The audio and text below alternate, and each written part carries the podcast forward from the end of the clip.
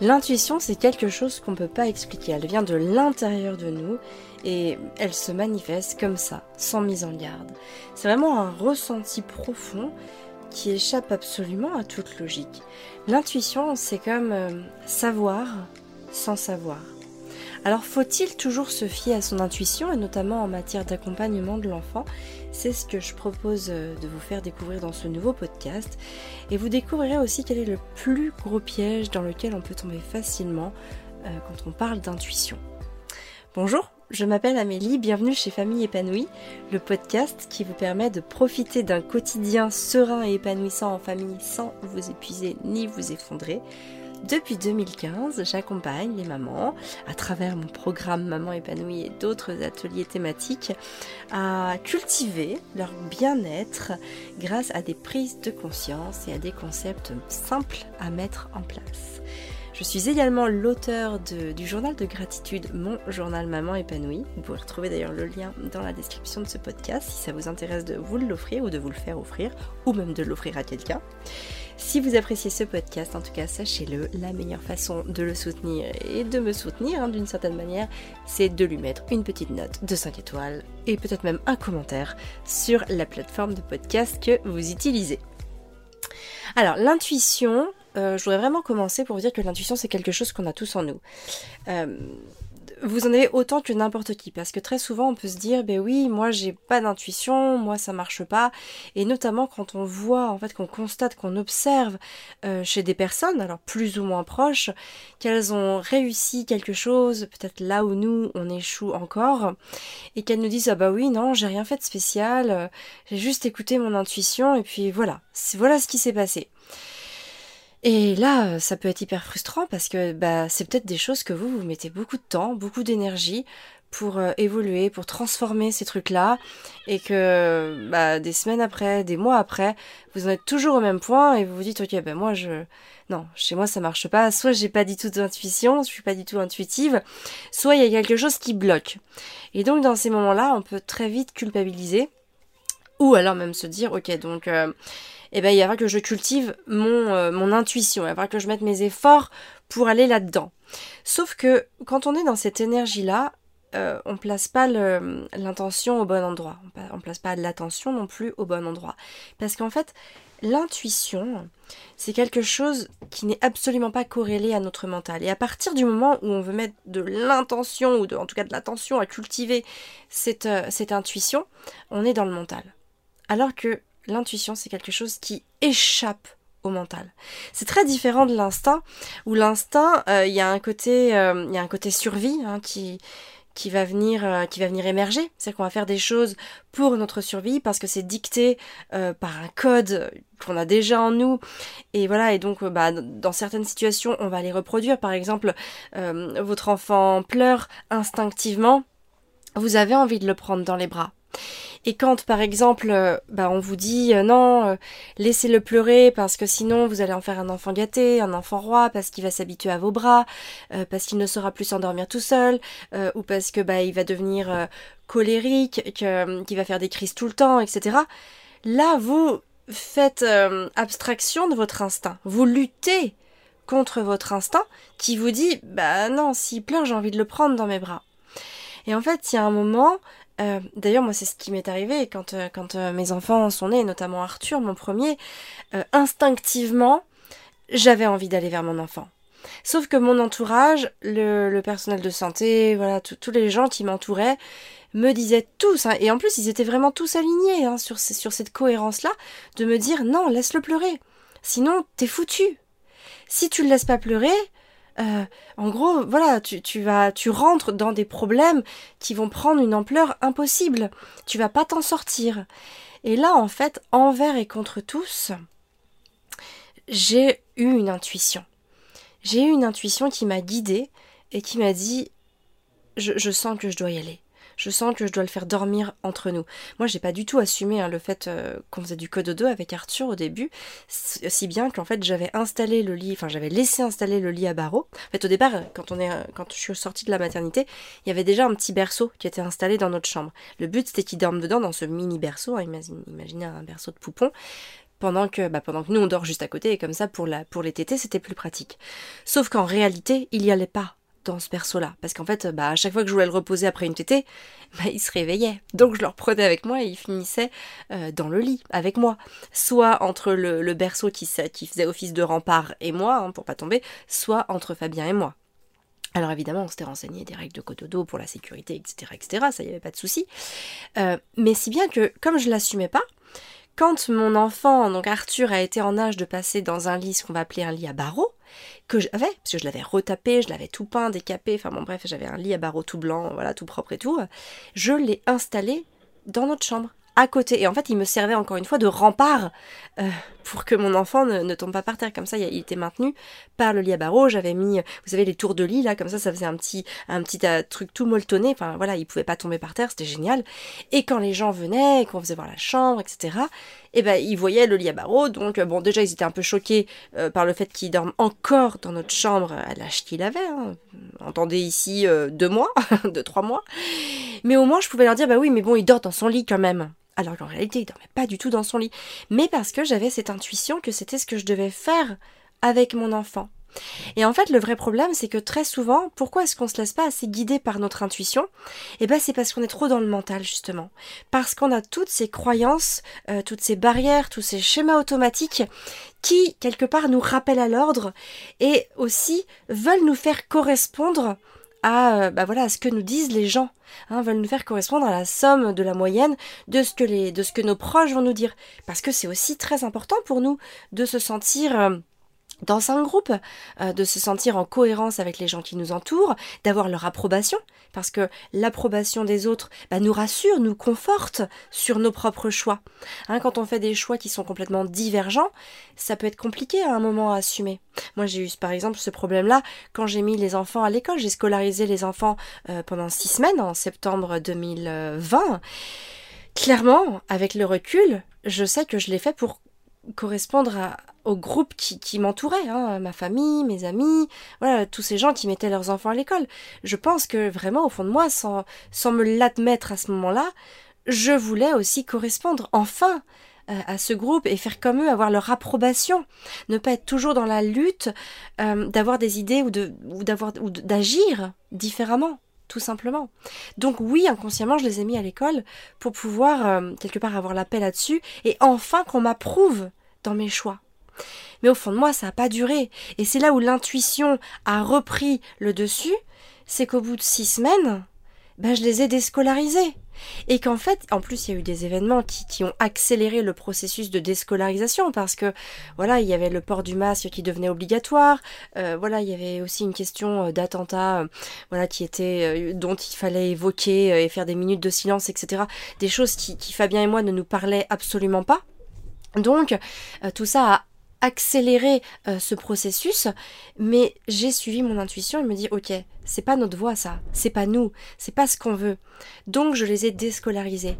Et c'est là en fait où l'intuition, à un moment, elle prend le dessus, c'est que euh, quand vous faites des choix que les autres ne vont pas approuver, quand vous faites des choix euh, que les autres ne font pas, mais que vous les faites quand même parce que vous savez pas pourquoi, mais parce que vous êtes guidé pour les faire, c'est que là en fait vous êtes dans l'intuition ça ne se calcule pas, ça ne se commande pas, ça ne se prémédite pas ça se fait, ça se vit, et, voilà, c'est tout ce qui se passe à un instant T, tout ce que vous ressentez à travers votre corps, ou à travers aussi le corps des autres. Par exemple, pour vous donner un autre exemple, depuis quelques, depuis quelques mois maintenant, j'ai très envie de faire un changement un peu plus radical, en tout cas de passer un palier dans mon alimentation, en supprimant euh, quasiment complètement, ou en tout cas pour certains, pour certains groupes que je vais vous citer, de, de, supprimer complètement donc ces groupes d'aliments. Je parle des produits laitiers, alors notamment les produits laitiers de vaches. Hein. Alors ceux-là, on les a déjà supprimés quasiment à 100% depuis quelques années maintenant, mais je consommais toujours jusqu'à présent un petit peu de lait de brebis, enfin pas sous forme de lait, mais sous forme de fromage plutôt, des choses comme ça. Euh, du gluten, mine de rien, j'en ai toujours un petit peu à la maison, rien que du blé, même s'il est bio, ça reste du gluten. Et voilà. Euh, il y a aussi la viande. Euh, la viande, alors moi je consomme déjà pas de poisson, mais il y a la viande. Il y a quelque chose, une intuition qui, qui, me dit que voilà, je devrais encore en consommer beaucoup, beaucoup, beaucoup moins. Euh, parce que voilà, il, se passe quelque chose dans mon corps. Et puis l'alcool aussi. Hein, l'alcool, alors moi j'en bois le week-end avec Fabien, c'est plutôt sur des apéros, aussi sur des repas entre amis ou en famille. Mais je vois bien que, en fait, ce qui se passe, c'est que mon corps réagit à chaque fois que j'en consomme. En fait, euh, je vais avoir euh, des écoulements nasaux, euh, donc je, suis très enrhumée, je suis très prise de la sphère ORL. À chaque fois je vais consommer ce type d'aliment-là, je vais avoir un petit peu le ventre ballonné, ou je vais pas être bien, ou je vais avoir moins d'énergie. bref, je le ressens par des caractéristiques physiques. Alors, c'est complètement euh, c'est complètement non cartésien c'est complètement ésotérique si on veut. C'est c'est non palpable c'est pas j'ai envie de dire il y a même rien de scientifique c'est c'est c'est des ressentis qui me sont propres. Mais en fait tous ces ressentis euh, et eh ben en fait je me dis c'est cette intuition c'est c'est cette intuition que mon corps me fait ressentir. Parce que c'est non palpable parce que c'est ça part de rien mais je le ressens. Et en fait l'intuition euh, la première chose pour la cultiver, c'est vraiment d'être réceptive, d'être hyper sensible aux choses qui vous entourent, aux réactions que vous pouvez avoir face à certains événements, face à certaines idées, face, à certaines choses aussi que les gens vous disent. Et en fait, ben, quand vous recevez toutes ces choses-là, euh, et que vous y prêtez attention, sous un nouvel œil, Là, en fait, il y a des choses qui vont peut-être vibrer. Alors, ça peut vibrer très positivement, vous donner des frissons, etc. Et puis, ça peut aussi vibrer très négativement. Et dans ces cas-là, en fait, l'idée, c'est que peut-être pas tout de suite si vous n'y êtes pas prête. Bon, il y a des choses que j'ai pas encore enlevées. La viande, c'est voilà, j'ai une intuition que je dois tendre vers, par exemple, le non-viande, mais j'en suis pas encore tout à fait prête parce que j'ai encore plein de de croyances et de schémas automatiques qui, qui m'invitent encore à consommer de la viande. Rien que, bon, on va bientôt fêter les 8 ans d'Arthur, je vais inviter euh, ma famille et puis mes beaux-parents à venir manger. Très clairement, je vais leur faire un plat à base de viande. Parce que j'ai pas encore peut-être aussi cette confiance en moi pour me dire non, j'assume à leurs yeux de pas manger de viande et de pas leur servir de viande. Donc évidemment, c'est un cheminement. Il y a des choses que vous allez pouvoir mettre en place tout de suite parce que ça vous parle, parce que ça résonne, parce que vous êtes prête. Mais il y a d'autres choses qui vont demander un peu plus de temps. Et c'est ok en fait. Vous n'êtes pas obligé de faire tout tout de suite là maintenant. Il y a des choses qui mettent du temps aussi à se mettre en place. Et être intuitive, peu importe que ce soit pour les choix d'accompagnement des enfants ou dans un choix professionnel ou même dans une relation de couple, être intuitif, ça veut pas dire avoir tout tout de suite dès qu'on y pense. Parce qu'il y a ça aussi très souvent, on se dit ah oui bah c'était une intuition et puis voilà ça m'est venu comme ça, mais non, ce qu'on voit pas très souvent, c'est la partie immergée de l'iceberg, celle où en fait tout va se mettre en place en soi pour que ça puisse euh, bah, prendre, euh, prendre vie pour qu'on puisse donner naissance à ça. Hein, moi j'aime bien dire euh, que c'est pas parce qu'on ne voit rien qu'il ne se passe rien. Il y a aussi tout ce processus d'intériorisation qui compte énormément, qui, qui doit être là, parce que c'est aussi grâce à ce processus en amont euh, que, que, notre projet, ou en tout cas que, que ce qu'on a envie d'être, d'incarner, va pouvoir se réaliser. Parce qu'intérieurement, on s'est donné le temps euh, du changement, le temps de la transformation, le temps de le vivre, le temps de l'assumer, le temps de prendre confiance aussi dans ces nouveaux choix, de prendre aussi de nouvelles habitudes, de nouveaux réflexes. Et, voilà, tout ça, ça se fait pas comme ça. Donc euh, pour moi, c'est très important de, vous le dire. Euh, que vous ayez conscience que être intuitive, c'est pas quelque chose qui se passe dans la tête c'est vraiment quelque chose qui se passe à un tout autre niveau. Et moi, je sais que chez moi, ce qui me, m'indique le plus euh, des signaux, on va dire, sur mon intuition, sur tout ce que je peux ressentir au niveau intuitif, c'est que quand ça vient du corps. Je laisse mon corps me parler. Quand quelque chose me fatigue énormément, là je me dis ok, là il doit y avoir des ondes négatives, il doit y avoir quelque chose que je n'aime pas, ou qu'inconsciemment je n'accepte pas. Parce que si je suis autant fatiguée ou si j'ai euh, autant ces conséquences physiques, c'est que quelque part, ça va pas. Au contraire, quand je suis en forme, euh, quand il y a des trucs, quand, tout va bien, quand ça s'aligne, quand, quand, je sais même, vous voyez, j'ai même des mots pour décrire ça tellement ça se passe au niveau du corps. Mais encore une fois aussi, pour pouvoir recevoir ça au niveau du corps, il faut écouter son corps. Il hein. faut être à l'écoute de son corps, de ses signaux, et pas tout le temps se dire ok, ça c'est parce que euh, euh, bah, parce que j'ai pris un coup de froid, ou tiens j'ai mal à la tête juste parce que je suis en période prémenstruelle. Bien sûr que ça peut arriver aussi. Je dis pas que ça n'arrive jamais. Je dis pas que chaque mot de tête est, à chaque fois quelque chose, un signal inconscient de, l'univers euh, vers pour notre intuition. Bien sûr que non. Mais il y a quand même beaucoup de signaux que le de signaux que le corps nous envoie et euh, qu'on masque, qu'on a tendance un petit peu à mettre sous le tapis et, euh, à ne pas prendre en compte. Moi aujourd'hui, si vous devez ressortir ce podcast avec, juste une seule idée, c'est regardez ce qui se passe à l'intérieur de votre corps. Observez ces signaux qu'il vous envoie et peut-être qu'au début vous ne saurez pas les interpréter. Moi-même des fois je reçois des signaux, je ne sais pas les interpréter. Et je continue et je continue et c'est au bout de quelques semaines, au bout de quelques mois, voire au bout de quelques années que je prends conscience que non, là il y a un truc qui doit plus se passer comme ça. Mais en fait, c'est pas grave, même si ça prend quelques années, c'est pas du temps de perdu. C'est pas du temps de perdu à partir du moment où vous en avez pris conscience et que vous vous êtes ouverte euh, à un signal, à quelque chose, et que à partir de ce moment-là, parfois sans même que vous en ayez conscience, il y a une transformation qui commence à s'opérer. Et à partir du moment où vous faites un pas euh, vers cette transformation, aussi petit soit-il. Ce pas, ça peut juste être d'écouter, de se dire, ok, tiens, là je ressens ça. Pourquoi? Même si vous n'avez pas la réponse, juste vous poser la question du pourquoi est-ce que je ressens ça et d'ouvrir euh, votre esprit à votre corps, eh bien c'est déjà un tout petit pas qui vous emmène déjà vers l'écoute, en tout cas vers la, vers cette réceptivité à votre intuition. Donc vraiment, euh, ce que j'ai envie, voilà, j'ai envie aussi que vous reteniez plein de choses de ce podcast parce que parce que voilà pour moi il est vraiment important et notamment dans les choix que vous faites avec vos enfants. Euh, ne laissez pas les autres euh, s'inclure dans cette relation avec vos enfants. Hein, vous accompagnez vos enfants. C'est une relation que vous construisez pour eux et pour vous aussi, pas pour les autres aux yeux des autres. Je sais que c'est dur parfois. C'est dur parce qu'on a très envie aussi d'être aimé des autres. Et donc quand on fait des choix qui correspondent aux autres, au choix des autres en tout cas, ou à ce qu'auraient fait les autres, eh bien évidemment, on s'attend à recevoir une part de leur amour via leur, via leur approbation. Donc euh, ça sous-entend beaucoup de choses parce que ça sous-entend aussi euh, qu'il faut aussi se donner assez d'amour pour être forte euh, quand il y a une, un désaccord ou en tout cas quand l'autre n'approuve plus ce que l'on fait. Hein. quand il y a euh, une jonction qui se fait et que ça part des deux côtés, euh, il faut être assez fort et être assez solide intérieurement pour pouvoir, euh, pour pouvoir accueillir ce désaccord ou cette désapprobation. Et ça, c'est important de l'entendre. Hein. Et aussi, ne vous culpabilisez pas si parfois ben, vous allez un petit peu contre votre intuition parce que vous avez besoin encore de recevoir l'approbation des autres.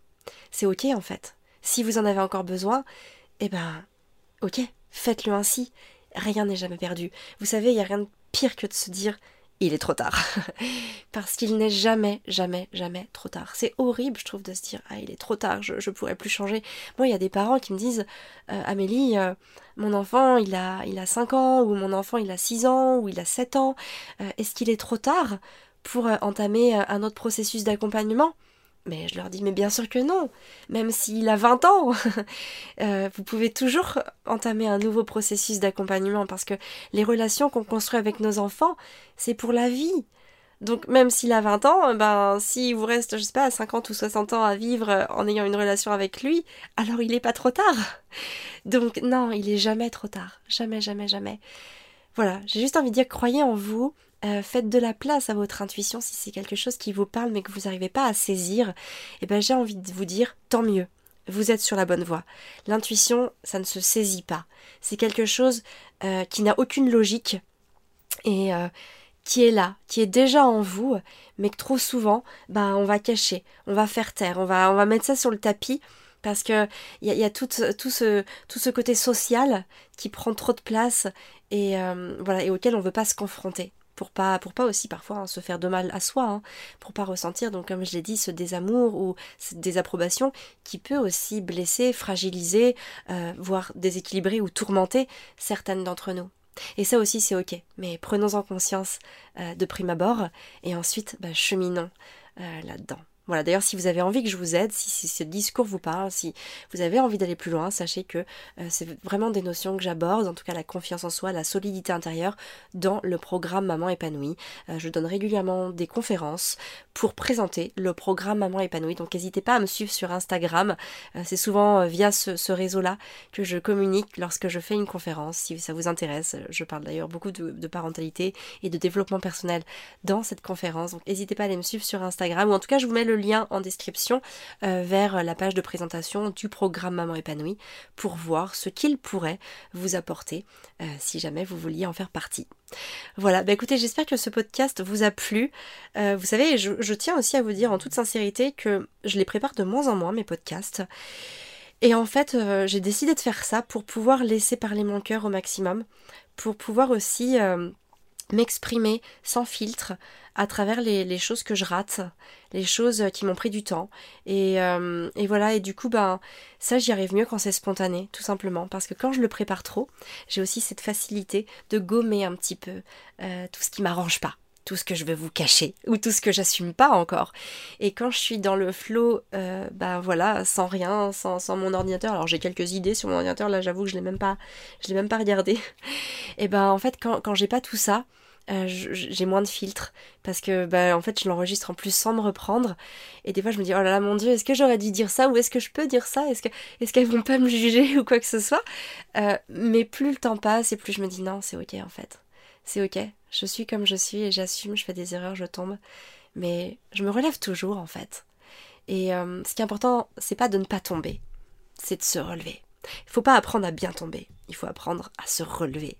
C'est ça qui est important et euh, voilà, j'espère aussi euh, vous déculpabiliser en vous montrant mes failles, mes défauts et, toutes ces choses que, j'ai pu, euh, entre guillemets, hein, rater, pour vous montrer que l'échec fait partie du cheminement et que c'est grâce à nos échecs qu'on devient une meilleure personne. Voilà, bah écoutez, je, je vous embrasse. Euh, là, cette semaine, vous, vous, voyez, on est samedi soir, le moment où j'enregistre ce podcast. Là, on est chez Diane et Jérémy de chez Autonovi. Vous pouvez les suivre sur Instagram, c'est autono.vie. Euh, et on est en digital detox. Donc euh, c'est une semaine sans téléphone, sans ordinateur, sans rien du tout. Donc là je vais mettre mon podcast en ligne et, euh, et voilà, il sera prêt pour mardi. Et, euh, et voilà, et donc c'est donc c'est une formation en permaculture, sur donc on va faire une permaclasse. Et euh, voilà, juste pour info, un titre indicatif, le, projet sur lequel on va travailler pendant toute la semaine, c'est euh, comment faire entrer les, principes, la philosophie de la permaculture dans notre projet, euh, dans notre projet de vie. Donc nous, notre projet de vie, il est axé principalement sur la liberté financière et la liberté géographique. Donc voilà, on va voir comment faire entrer les principes de la permaculture dans, dans notre projet de vie. Donc d'un côté personnel et d'un côté professionnel pour, pour pouvoir être encore plus aligné euh, à ce que l'on fait, que ce soit professionnellement parlant ou personnellement parlant. Voilà, j'aurai sûrement l'occasion de, revenir sur ce sujet, de faire une petite vidéo peut-être pour, vous dire comment ça s'est passé, et peut-être même un podcast. Voilà, voilà, voilà pour les petites euh, nouvelles. En tout cas, je vous embrasse bien fort. N'hésitez pas à noter ce podcast. Euh, je vous le demande tout simplement parce que ça permet vraiment à ce podcast d'être plus vu. Donc si vous l'aimez et que vous vous dites qu'il vous fait du bien, et eh ben peut-être qu'il pourra faire du bien aussi à d'autres que vous. Alors n'hésitez surtout pas à le noter et à mettre un petit commentaire, euh, voilà, d'encouragement gentil, euh, une petite anecdote personnelle ou ce que vous voulez. Euh, voilà, pour, que ça soit vu, que ce soit lu et que, que vous puissiez aussi donner cette, enfin, mettre, poser, planter votre petite graine dans l'entreprise Famille épanouie et pour soutenir ce projet qui est. Pendant longtemps, je me suis dit peut-être que c'était une utopie de vouloir changer le monde. Mais aujourd'hui, en tout cas, à ma manière, en tout cas, j'essaye de changer alors déjà mon monde, celui des gens en plus que, je côtoie, et aussi peut-être vous, hein, par les petites graines que je plante en vous. Donc voilà, si vous aussi vous voulez, en faire partie, et eh ben voilà, petite note, petit commentaire, et, euh, et voilà. En tout cas, je vous souhaite une très très belle journée. Je vous dis à la semaine prochaine pour un nouvel épisode de podcast. Je vous embrasse et euh, prenez soin de vous pour pouvoir prendre soin des autres et notamment de vos enfants. Ciao